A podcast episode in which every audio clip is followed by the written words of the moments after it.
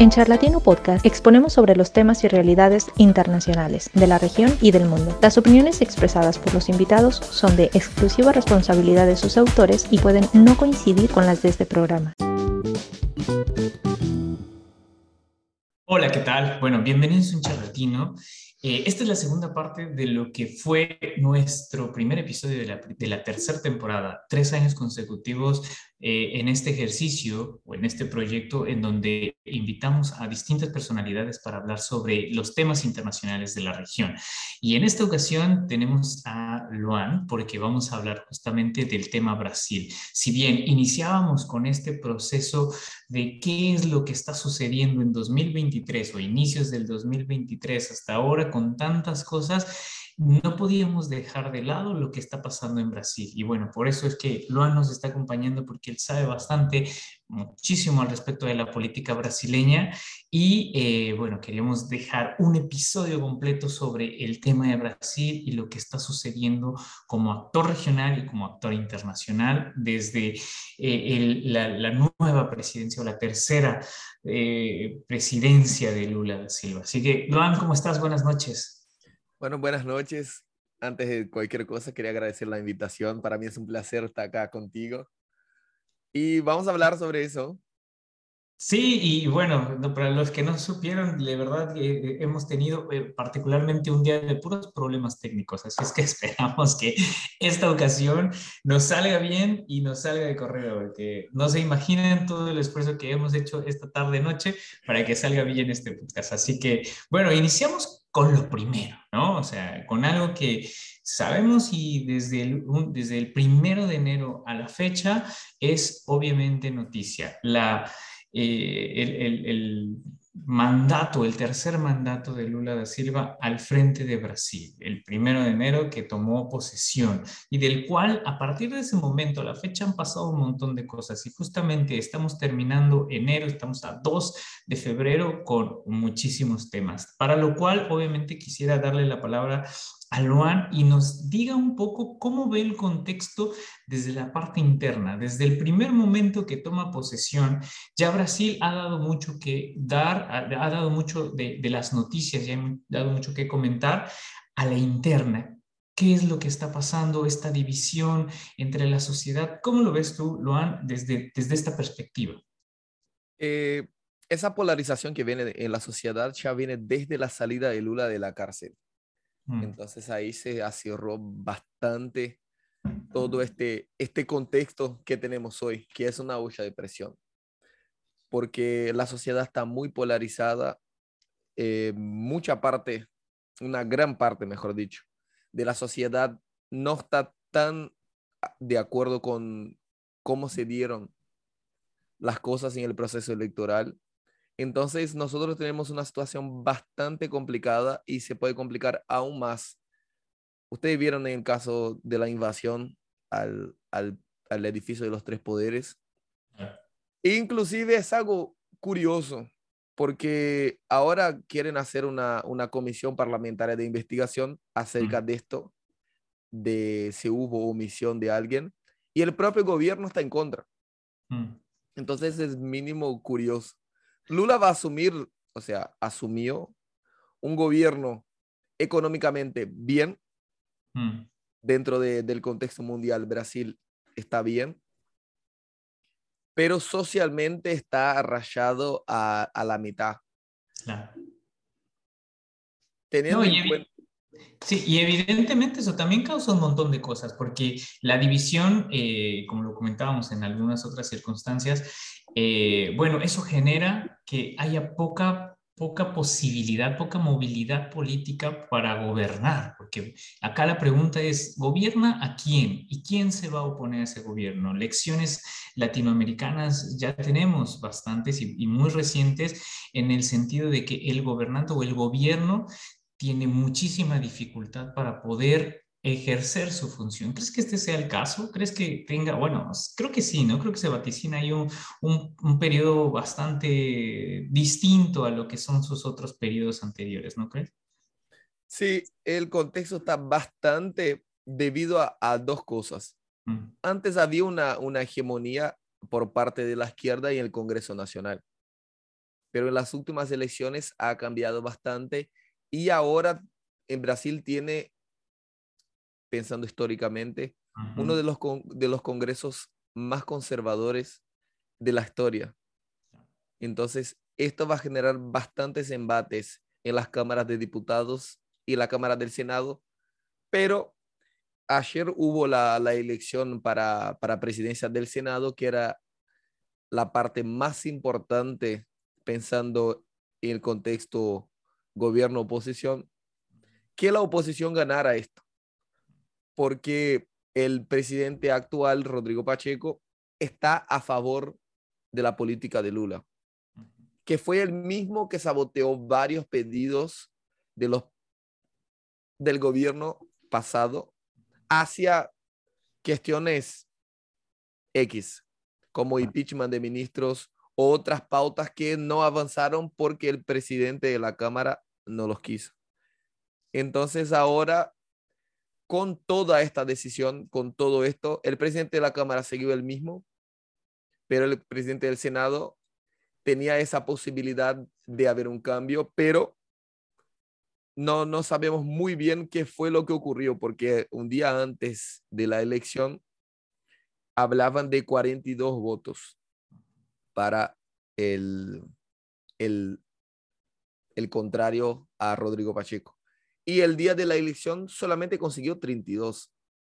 La votación fue secreta, algunos hablaron, dejaron en claro su voto, pero no se sabe bien qué fue lo que ocurrió para este cambio de votos de última hora.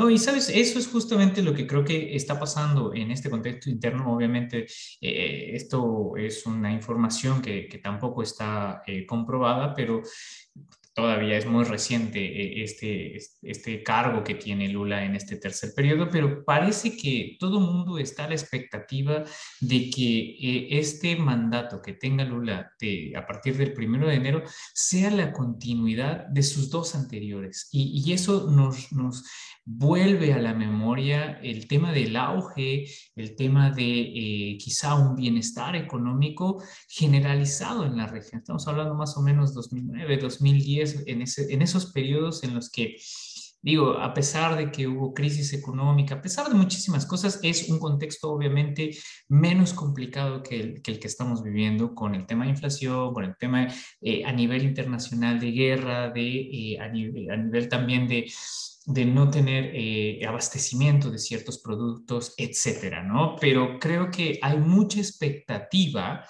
que desde mi punto de vista quizá no pueda ser completada en este periodo de Lula, por más que Lula tenga esa capacidad, esa movilidad, esa, ese, ese, ese eh, arraigo político y, y, esa estela política que, que mueve mucho, no sé si vaya a poder eh, con, con, con, esta coyuntura que está difícil. Y eso lo digo con mucho cuidado porque obviamente también eh, el, Lula tiene esta otra capacidad de poder generar cambios y de poder movilizar ciertas estructuras que, que se habían mantenido eh, inertes, ¿no? Y estoy hablando precisamente del tema de las asociaciones políticas, no dentro de, de, de Brasil, sino fuera de Brasil que, también puede mejorar la situación a la interna, sobre todo con socios estratégicos en la región, hablando específicamente de aquellos con los que tiene más concordancia política, que es evidentemente Argentina por la vecindad, pero también por, por eh, Alberto Fernández, que son muy allegados. ¿Cómo ves esta relación? Porque sabemos que Brasil y Argentina es una dupla interesante, pero a la al mismo tiempo también es volátil en el sentido político, porque depende de quién esté y cuáles sean esas asociaciones. Bueno, ahí depende mucho. Hasta ahora creo que estamos bien, pero no sabemos el día de mañana. ¿Cómo ves este panorama Brasil-Argentina? Eh, Brasil y Argentina van a seguir conflictando de cierta forma por la política económica en sí. Mm. Porque Argentina hoy tiene una política económica muy débil pensando, ah, pensando en el punto de qué están haciendo para sustar o para disminuir la cantidad inflacionaria que tiene ahora. Porque o sea, las políticas de gobierno están yendo en sentido contrario. a lo que iba Brasil hasta el ingreso de Lula. Pero creo que pensando desde el punto de vista ideológico, mm. puede ser que uno intente dar una mano al otro, pero podemos ver que capaz se va a caer el Titanic. Creo que se pueden hundir los dos. Claro, ese es, algo que, creo que genera miedo, ¿no? Que genera como un poquito de, de, pánico a los internacionalistas de repente que analizamos estas cosas, porque coincido perfectamente con esto. En lo ideológico político, por lo menos en este romance que hay político entre Fernández y Lula, está todo bien, pero vienen elecciones en 2020, o sea, a finales de 2023, 2024, en donde pareciera ser que eh, todo, todo hasta este momento enero, febrero del 2023, parece que va a haber un cambio en la política eh, argentina hacia el otro lado, ¿no? Hacia incluso un posible retorno del macrismo, si no es Macri, como ideas de, de, de ese estilo, ¿no? Evidentemente. Y me parece también muy acertado esta parte de, diferenciar el ámbito ideológico y del ámbito económico, porque acá lo que nos resulta extraño es quién va a ayudar a quién, ¿no? O sea, yo creo que la apuesta es Argentina esperando que Brasil ayude y Brasil esperando que Argentina se mantenga como en una línea hacia arriba para no, no, no hacer un desbarajuste en todo lo que ya se ha por lo menos avanzado. Si quieres limitadamente, pero se ha avanzado, ¿no? Y sobre todo con organismos internacionales, Fondo Monetario Internacional, que bueno, por ahí va, por ahí va, pero aún así, eh, no sé, ahí, eh, eso, eso, eso es una idea bastante interesante, no sé si podemos ahondar en eso. En, el término, en, en términos económicos, ¿quién crees que ayude a quién? ¿O cómo es que no colapsan los dos? Es ahí donde está todo el problema de Latinoamérica, pero en general. Esto, el problema económico en Latinoamérica es, o sea, siempre ha sido así debido a que en Latinoamérica tiene muchísimos gobernantes, pero muy pocos estadistas. Entonces, mm. ¿qué pasa? Entra primero un periodo de gobierno, está un presidente de partido X, cuatro años después entra el partido A, y quiere revogar, o sea, rehacer todo lo que dejó el otro, entonces queda este coso de uno cubre, el otro descubre, uno va, el otro viene. Y no piensan en la sociedad en sí, piensan en perpetrarse en el poder a cualquier coste. Pero en este caso, pensando económicamente, yo creo que Brasil podía ayudar bastante a Argentina, pensando desde el punto de vista de quién está mejor actualmente. Exacto. Alberto Fernández para las próximas elecciones va a necesitar bastante ayuda y Brasil va a estar dispuesto a ayudar pensando desde el punto de vista ideológico. Porque si nosotros pensamos del contexto argentino, las dos personas hoy que están bien cotadas, vamos a poner de esta manera, es Macri, tenemos a Larreta y a Milei pensando desde el punto de vista de la ciencia política, a mí me gustaría ver un gobierno Milei, a ver qué tanto podría ser. Argentina siempre ha sido un, laboratorio de... Un laboratorio político, por así decir, y creo que pensando desde el punto de vista del análisis, sería interesante ver un gobierno Milei en Argentina. Sí, definitivamente, ¿no? Y obviamente también, eh, como tú lo mencionabas, eso, hay, hay hay muy pocos eh, de los cuales justamente eh, eh, llegan como con esas ideas de dirigir, gobernar y obviamente también administrar, ¿no? Que pareciera absurdo, porque si recordamos como nuestras clases, un, estadista, un jefe de Estado es eso, un estadista, una persona que administra esos recursos del Estado, pero que cada vez menos, vemos menos en Latinoamérica. Esa es, esa es una idea bastante, bastante fuerte.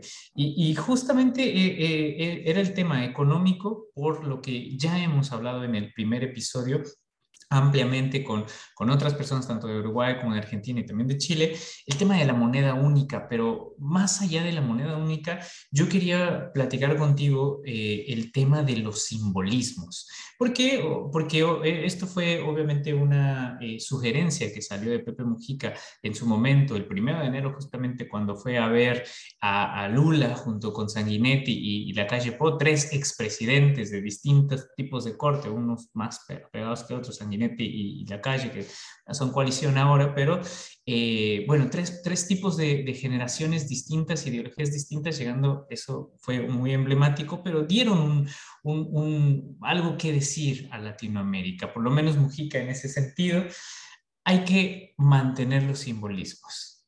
Y esto eh, a veces a los internacionalistas nos genera como algo, algo ahí, porque el simbolismo, ¿de qué nos sirve?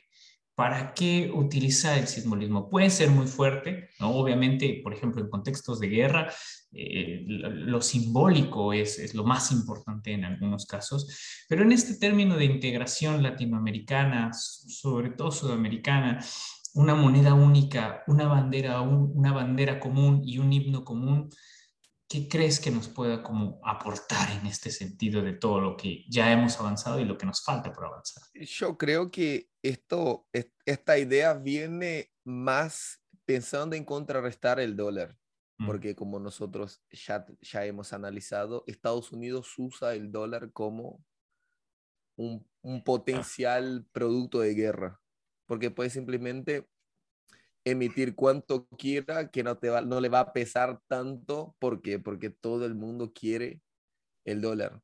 Ahí es donde está, ahí es donde pienso yo que puede estar el concepto, el concepto de contrarrestar el, el poder norteamericano en Latinoamérica. Visto que ahora la mayor parte de Latinoamérica está hacia la izquierda. Entonces, entonces, pensando en toda esa posibilidad, como por ejemplo, eh, usando el ejemplo de Estados Unidos para poder llegar hasta, hasta este, este simbolismo de la moneda. Cuando Rusia invadió Ucrania, Estados Unidos baneó a Rusia del sistema SWIFT. Y esto fue un mensaje muy claro al resto del mundo y principalmente a China, que tiene más de 3 billones de dólares en reservas en dólar, pensando tipo, ¿y si me pasa a mí? Tipo, yo ataco a Taiwán, que pienso yo que algún momento podría pasar, no, no descarto la posibilidad. Pensando, pero ¿por qué, ¿por qué tener esto en dólar? Y ahí surgió la idea de la moneda del BRICS. Y ahora tenemos a Argentina y Brasil imaginando hacer una moneda pero yo iría un poquito más lejos pensando desde el punto de vista Brasil, mm. que Brasil debería impulsionar el real en Latinoamérica. Por ser el país más grande. O sea, yo creo que podría ir por ahí y fortalecer el real porque tenemos el, el mayor problema que tiene en tener una moneda única en Latinoamérica son las políticas económicas del resto de los países. Porque no hay forma de conseguir unificar esto. Y si se unifica, ¿quién queda con el banco? El Banco Central. ¿Quién va a emitir la moneda? Claro. y, ahí, va a estar en qué? y ahí viene como toda la discusión, ¿no? Porque es la moneda de quién es la más valiosa en estos momentos. O sea, ah, aquí es, eso es complicado, ¿no? Es todo, todo un debate que ahí de nuevo entra en lo central que, que nosotros apuntamos. Es las agendas eh, políticas de los propios estados latinoamericanos quieren coincidir, esa es la intención, pero van en caminos completamente distintos unas de las otras, ¿no? En este sentido, por ejemplo, hablando de una moneda o un eh, sistema de cambio, llamémoslo algo más complejo, más allá que un billete, una moneda como tal, es un sistema económico que vaya muy acorde a la, cuestión económica, es, es quiénes son los que ponen las reglas, quién es el que quizá tenga esa fortaleza y de nuevo vemos estas eh, disparidades de poder entre algunos, ¿no? Y obviamente, o sea, perdón, pero imaginemos que, eh, Argentina vaya a poner el peso argentino como moneda regional o como eh, el, prestamista, ah, sería complicado, ¿no? ¿Y a quién pondremos también? A Uruguay, que de repente como que tiene estabilidad política, pero que también eh, no es tampoco eh, políticamente el, que, el que pone o marca la agenda. Brasil, como tú dices, que es eh, el que pues también tiene una fortaleza y por territorio, y luego por ahí le suman los, los oídos a alguien que es México, que está del otro lado, que quizá dice, bueno, a ver, aquí también el peso mexicano y no sé qué, y yo estoy acá al lado de Estados Unidos y tengo esta estabilidad y el respaldo y tal. Y aquí es donde de nuevo el, el, barco empieza a, a, tener fugas, ¿no? Porque empezamos con esa, con esa disyuntiva. ¿no? Eh, y en ese sentido, justamente al tratar de integrar a todos estos países, llegamos a esta, esto de los organismos internacionales. los foros internacionales en donde tratamos de, de ver un poco nuestros eh, caminos eh, dónde, se, dónde, dónde, se conectan y dónde eh, son divergentes. Y bueno, hemos visto y, lo empezamos a platicar la sesión pasada, con, o sea, el capítulo pasado, que los, los animo a, escucharlo. Eh, si no lo he escuchado, escúchenlo ahora. Y hablábamos sobre CELAC. CELAC, esta comunidad de estados latinoamericanos y caribeños, que casualmente, ahora que entra Lula, regresa a Brasil a este ¿cómo poderlo decir? Como este foro eh, en el cual los países se reúnen para poder conversar al respecto. Pero bueno, quiero, antes de entrar a este tema, ¿cuál es tu opinión que te merece como Brasil en el contexto integración, más allá de lo que es Argentina, en el contexto latinoamericano, en el contexto subregional y en el contexto mundial? Porque sé que tiene mucho peso, pero desde tu opinión, ¿cuál es este peso que tiene Brasil actualmente? Yo creo que Em, muchas veces a lo largo de la historia, Brasil no, no tomó para sí la responsabilidad mm. de lidiar Latinoamérica, por ser el país más grande, el país más poblado. Entonces, yo creo que Brasil debería pensar en no tanto en la integración en sí, pero sí mm. en liderar un proyecto hacia, hacia otro lado, para por ejemplo, ¿cuál sería el beneficio hoy de una integración entre Brasil y Venezuela, por ejemplo? Brasil y Haití, Brasil y Nicaragua. Entonces, más allá de pensar en decir, che, nosotros somos amigos, debería ser más o menos, ven a trabajar conmigo, somos, seamos socios, pero yo soy el dueño de la empresa. Yo soy el socio mayoritario, yo estoy entrando con todo, vos apoyame y vamos a seguir para adelante de acá en más.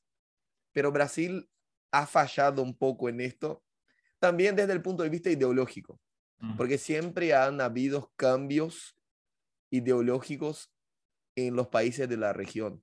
Entonces, cuando Argentina es un, más de centro derecha, Brasil está tirado para la izquierda.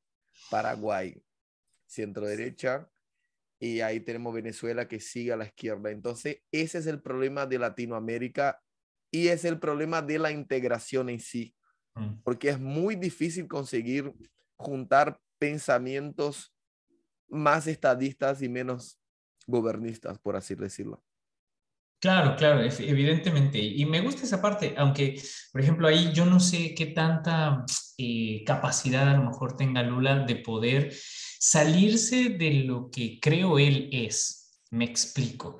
Yo creo que Lula tiene, eh, por, de alguna manera, este carisma internacional, esta forma de poder llegar a, eh, impactar no nada más eh, a las personas, a la sociedad, sino también a, algunos presidentes, ¿no? Y evidentemente con que llevarlos a su, a su, a su dialéctica, a, su forma de ser, ¿no?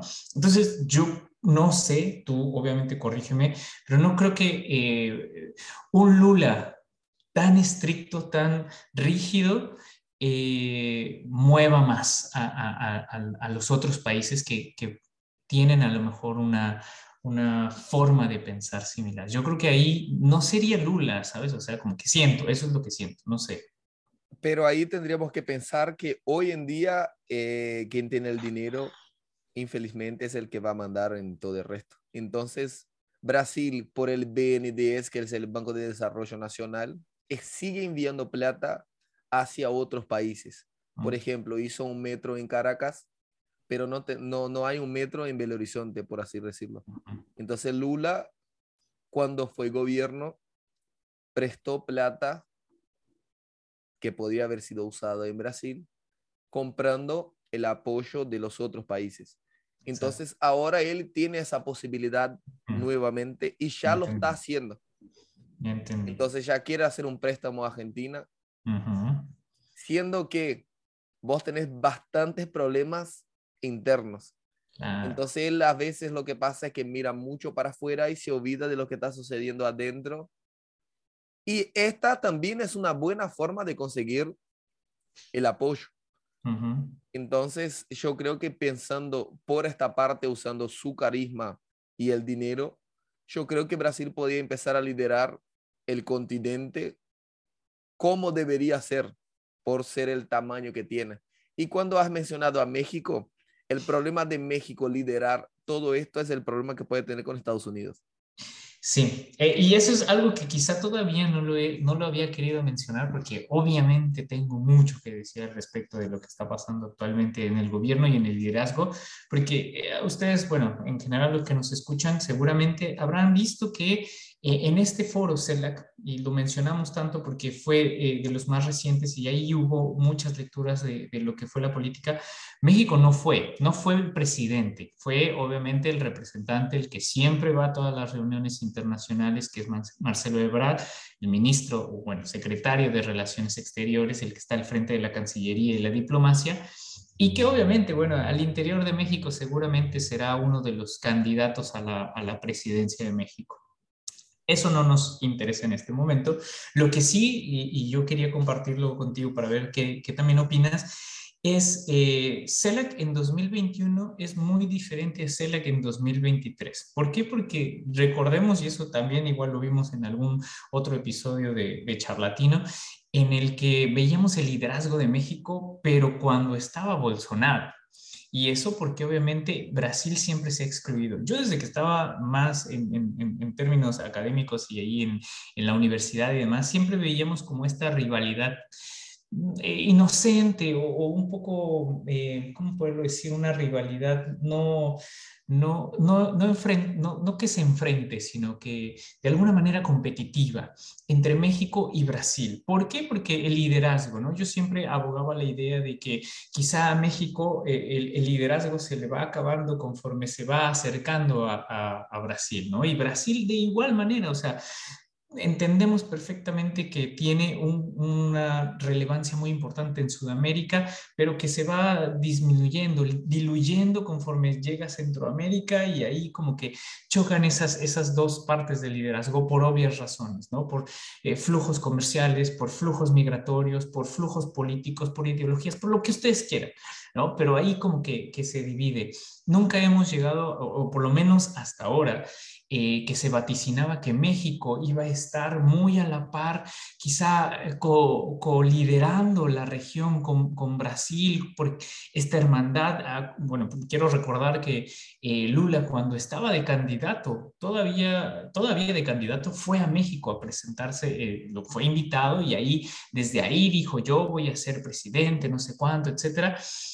Y ahora México está callado no dice absolutamente nada. Ustedes también eh, lo han escuchado, lo han visto. Hubo este encuentro, eh, encuentro de los presidentes eh, Biden, Trudeau y, Obrador, que es, este encuentro de América del Norte, esta cumbre de América del Norte, y que obviamente, bueno, ahí vemos, ¿no? Creo mi lectura, la más, no la tomen literal, por favor, pero creo que mi lectura es, y lo voy a decir en mexicano para que se entienda, pasarle las, las, las llaves literalmente del liderazgo desde Obrador a Lula, decirle, ahí te encargo, yo me voy a hacer cargo de otras cosas porque esto no es lo que me interesa. Eso es mi muy, muy particular lectura.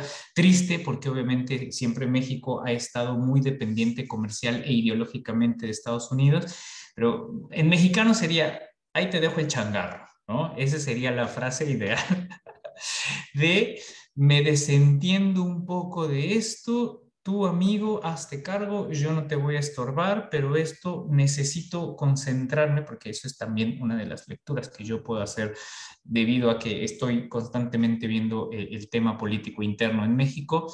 Yo tengo otros problemas eh, a la interna y estos me preocupan más porque son temas electorales en los cuales evidentemente tengo que mantener la permanencia de lo que es el partido que Obrador mismo hizo. Entonces, y obviamente también impulsar que su cuarta transformación, su gobierno se mantenga en el tiempo con evidentemente un, eh, un, presidente o una persona que delegue posteriormente después en su cargo en 2024. Entonces, ahí está un montón de cosas, ¿no? No sé si tienes un, comentario al respecto de esto.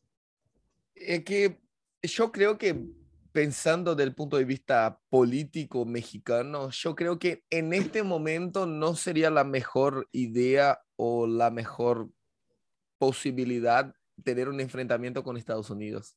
No creo que sería lo más coherente. Entonces yo creo, y apoyo tu idea también, de que Obrador puede deslindarse de esta responsabilidad pensándolo desde el punto de vista interno y diciendo a Lula, Lula, como vos tenés un mayor potencial frente al resto de los países y frente a Estados Unidos, te dejo por ahí mientras yo trato de solucionar desde esta parte. Pero con todo, yo también quiero algo a cambio, porque seguramente va a pedir algo a cambio. Y ahí, sí, pero yo creo que también, creo que pienso que, que tu perspectiva está bastante acertada.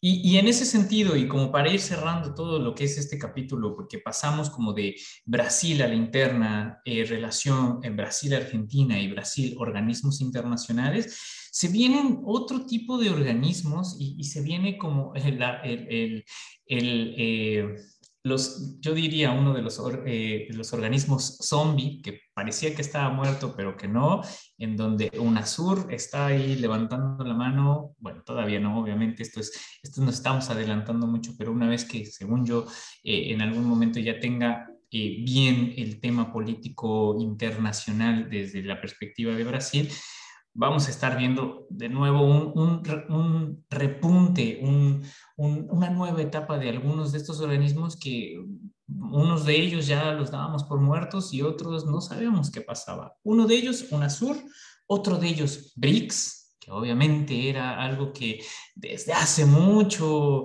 Brasil era la próxima potencia, no sé cuánto, en 2050 ya iba a ser de las nuevas potencias junto con Rusia, India, China y Sudáfrica, que capaz de ahí nada más nos quedamos con BRC, capaz, yo no sé, ¿no? Eso todavía no, no está claro, pero sí, evidentemente, Brasil tratando de, revivir esa idea de una nueva potencia junto con otras más, ¿no? Y una más, y una más que, que también causa bastante polémica, que es el Mercosur, ¿no? Obviamente que esto nos lleva para otro capítulo porque no podríamos eh, definir cuál es la estrategia actual 2023-2000 en, adelante eh, de lo que es el Mercosur. Obviamente, yo creo, y, y, tú dame tu perspectiva, yo eh, que también estamos acá en Uruguay, parecía que, de nuevo, lo repetiré hasta el cansancio, parecía que Lula traía una varita mágica o todo el mundo esperaba que trajera una varita mágica donde el primero de enero iba a llegar a arreglar todos los problemas. Por lo menos esa fue una sensación que se tenía previo a, por, la, por el alta expectativa que, que Lula causaba, ¿no? Para el cambio de todo esto. Y una de las primeras noticias que escuché respecto al Mercosur y respecto a las peticiones de Uruguay de la flexibilización del Mercosur fue no es el momento. Básicamente, o sea, lo estoy resumiendo ahora porque no es el momento. Y Lula, cuando vino acá a Montevideo, particularmente a reunirse con la calle Po, fue uno de los aspectos que, dejó muy en claro. Queremos, bueno, esa fue las declaraciones, palabras más, estoy parafraseando. Queremos que antes de flexibilizar el Mercosur podamos eh, sacar adelante proyectos que ya estaban viejos, y uno es Mercosur, Unión Europea. ¿Por qué? Porque obviamente a Brasil le interesa bastante que esto se salga adelante, porque obviamente de ahí eh, es otra salida más de, lo que tiene Brasil en cuestión comercio internacional. Mientras tanto, eh, Uruguay, que ya desde hace bastantes dos años, bastante tiempo, ha empezado a pedir esta flexibilización para llegar a China, no lo ha podido conseguir. Eh, en resumen, esto es lo que está pasando, pero quisiera que tú nos dieras tu, tu percepción general de lo que hemos platicado, hemos conversado desde temas de organismos, de temas de la relación Brasil-Argentina o temas internos, una, una conclusión que tú nos puedas dar al respecto de esto que es un panorama bastante, bastante grande.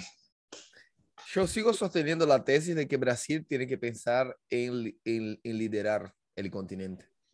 Eso sin, sin duda, porque es el país que hoy tiene una de las mejores políticas económicas. Socialmente está roto. Las instituciones están débiles, pensando desde el punto de vista democrático, porque hoy tenemos mucha mezcla entre los poderes. Tenemos una Suprema Corte invadiendo poderes del legislativo, tenemos el Ejecutivo invadiendo otras funciones de la Cámara de Diputados. Entonces, mientras Brasil no pueda solucionar este tema interno, y yo creo que Lula no lo va a poder hacer, para mí va a profundizar esta, esta crisis que vive Brasil, esta crisis institucional, por así decirlo. Económicamente también Brasil va a tener varios problemas porque Lula cuando asumió quiero, quiso y quiere y va a revogar algunas cuestiones bastante importantes para Brasil, que son las privatizaciones. Mm. Aumentó el número de ministerios. Y el problema de Brasil es un problema económico porque piensan siempre en el poder del Estado, que el Estado tiene que dar esto A, B, C y D. Pero Brasil históricamente ha tenido problemas con esto. Y el mayor problema de Brasil hoy se llama corrupción. Mm. Entonces, Brasil, para poder llegar fuerte a lidiar el continente, primero necesita solucionar sus temas institucionales, porque ¿cómo puedo hacer frente a problemas externos si adentro no tenemos esta, este pensamiento de, del Estado, de, de, ir más allá de los cuatro años de gobierno?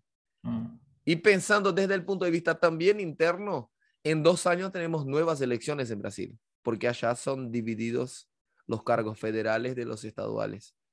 Entonces, no se sabe qué puede suceder porque en esta mitad puede cambiar el mandato del presidente de la Cámara. Y si cambia el mandato del presidente de la Cámara, Lula va a seguir con las manos atadas para poder aprobar ciertos tipos de cosas que lo está pensando ahora. Pero junto con esto tenemos el Congreso más conservador de los últimos años. Entonces va a ser un debate interesante, vamos a ver mucha cosa interesante, pensando desde el punto de vista democrático también, por ver por una de las únicas veces una cantidad de embates de ideas de tamaño a larga escala, vamos a ponerlo. Porque, por ejemplo, con la cantidad de, de senadores que votaron al, a la presidencia con 32, ellos ya tienen quórum para abrir comisiones parlamentarias de investigación si quieren, porque solo necesita 27.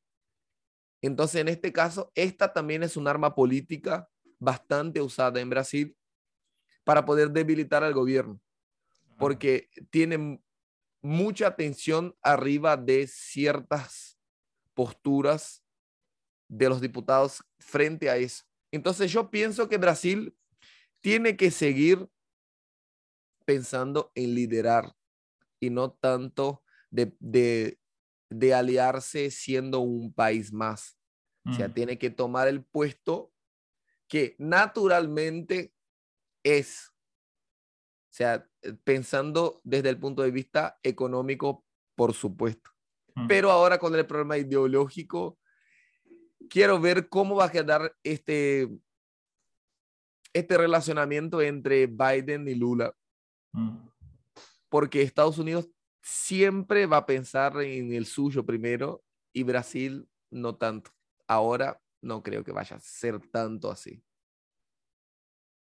No, definitivamente, definitivamente. Y, respecto en general, como Brasil en este liderazgo y en estos organismos internacionales, ¿alguna eh, visión general más allá del, liderazgo que tú ya has mencionado, que debe de tomar o, esa es como tu percepción de, que lo debe hacer? Eh, bueno, eh, esto de los organismos internacionales, este apoyo internacional, ¿crees que les sirva para de manera interna también lograr lo que sea este tercer mandato, sea como sea que lo vaya a sacar? Pensando desde el punto de vista Europa, por ejemplo, el, el acuerdo Europa-Mercosur, eh, yo creo que si llega a salir podría ser benéfico a todos pensando desde el punto de vista de integración.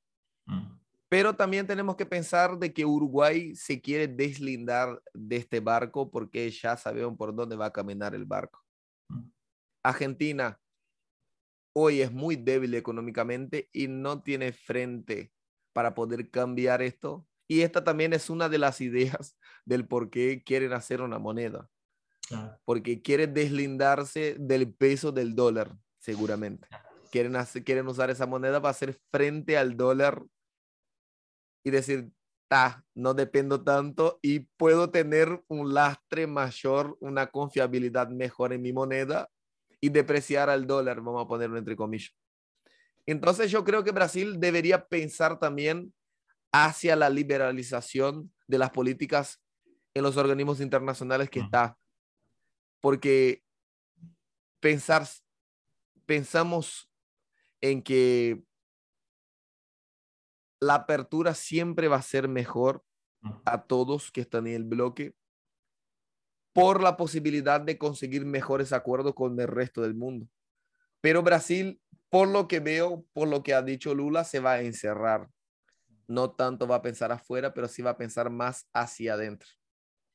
Así es. Y bueno, con eso entonces vemos y, cerramos esta segunda parte de nuestro capítulo de tratar de entender la agenda de quién estamos siguiendo dentro de Latinoamérica la agenda de Brasil como liderazgo, la agenda de los organismos internacionales, las agendas pendientes de temas sociales, políticos, económicos, sin mencionar todos los demás acontecimientos coyunturales que están eh, dándose en otras partes del continente latinoamericano. Estamos hablando de Centroamérica, estamos hablando de El Salvador, que también le dedicaremos como algún otro espacio. Estamos hablando de Nicaragua, estamos hablando de Colombia, de los cambios estructurales que también está pasando. Obviamente, el permanente Venezuela, que siempre causa, eh, siempre causa escosor, incluso dentro de CELA, por esta amenaza de, desde la oposición argentina de que si iba lo iban a arrestar. Bueno, o sea, están pasando muchísimas cosas.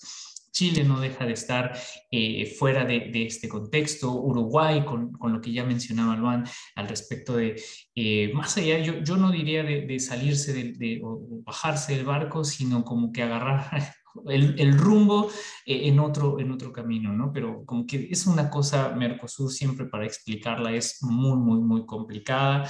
Eh, bueno, sé, Argentina también que tiene sus propios, sus propia coyuntura a la interna.